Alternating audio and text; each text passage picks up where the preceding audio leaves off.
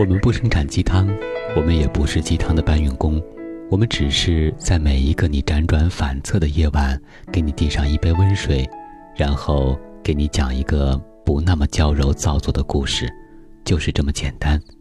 这里是每周三晚九点为各位宝贝准时放送的《听男朋友说晚安》，我是你的枕边男友文超。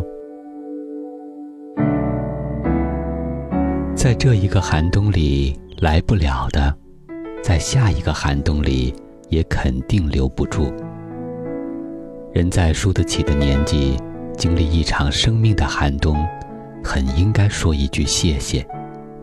寒冬是一个去伪存真的筛子，用命运的大风吹去一切喧嚣的浮华，给你留一个空旷而真实的世界。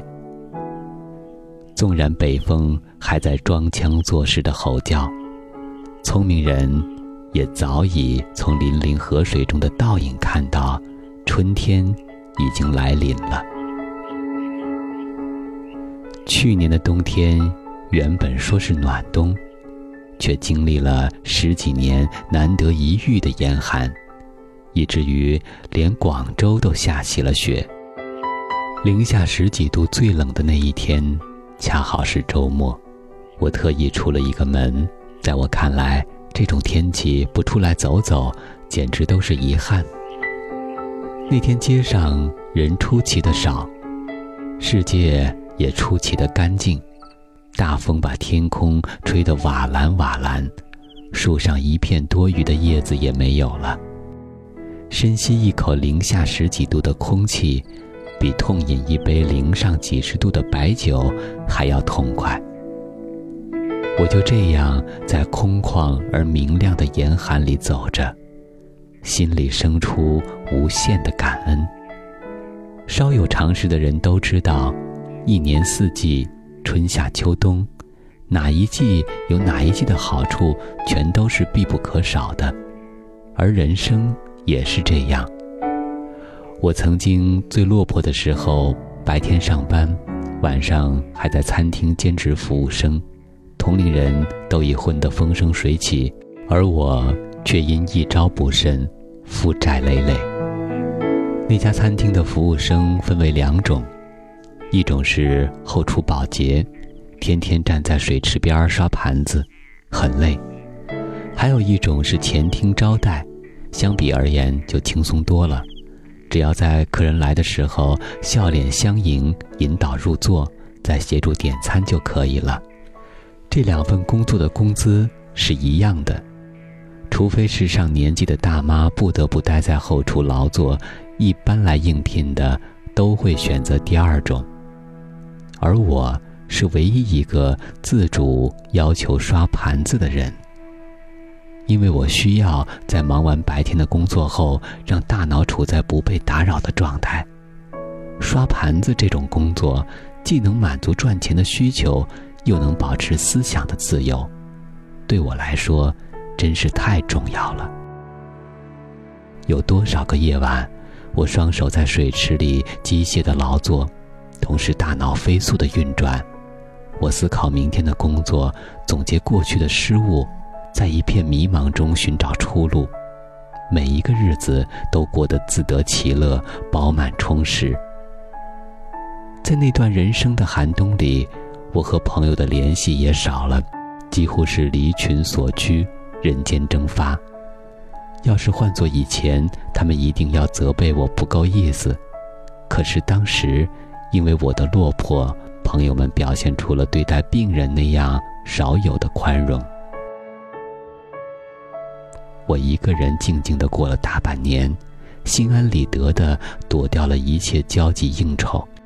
偶尔有个别朋友不明就里发消息问我的近况，我大体那么一说，刚才还想要跑来捶我肩膀的人，立刻发觉了自己的冒昧，只好敛起笑容，安慰我说：“慢慢来吧。”对呀，除了慢慢来。还能怎样呢？什么都不是我的了，可是我自己忽然是我的了。我忽然有了那么多的时间，可以不慌不忙的去想从前无暇去想的问题。人在输得起的年纪，经历一场生命的寒冬，很应该说一声谢谢。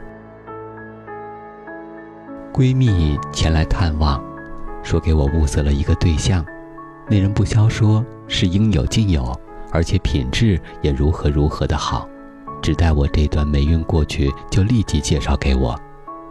果真那么好，为什么没有信心现在介绍给我呢？一个将来可以和我牵手一生的好人，不应该在我落魄的时候出现吗？待我霉运过去，来的又是谁呢？在这一个寒冬里来不了的，在下一个寒冬里也肯定留不住。寒冬，是检验一切真情的唯一标准。眼看着春天就要来了，我喜欢春天，花红柳绿，莺歌燕舞，一切都象征着新的希望。可是我未忘记寒冬，它曾经给我无比彻底的清醒。为我扫去一切多余的繁芜，那些繁芜在寒冬的脚下枯萎糜烂，来年又以新的姿态欣欣然冒出来。春天是百转千回的诗歌，是牧童唇边的柳笛，充满了动人的修饰；而寒冬是千山鸟飞绝，万径人踪灭的简约。是去除一切修饰之后的真理。春种，夏长，秋收，冬藏，寒冬是我们可以安安静静的坐下来，暂且守着自我与俗世隔绝的岁月。种瓜得瓜，种豆得豆，就让我们在寒冬里体察自我，品味生活，了解过往的。人间真味，让我们在春暖花开之前，感谢生命里的寒冬吧。我是今晚的主播文超，感谢编辑小满，我们在此月色浓妆伴你入眠，晚安，宝贝。如果你渴求一滴水，我愿意倾起一如果你要摘一片红叶，我给你整个枫林和云彩。如果你要一个微笑，我敞开火热的胸怀。如果你需要有人同行，我陪你走到未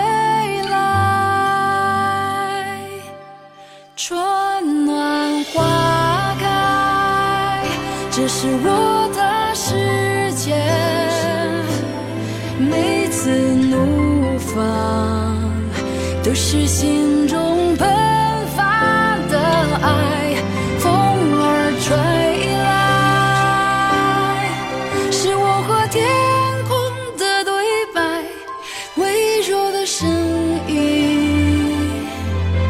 唱出我最闪亮的期待春暖花开这是我的世界生命如水有时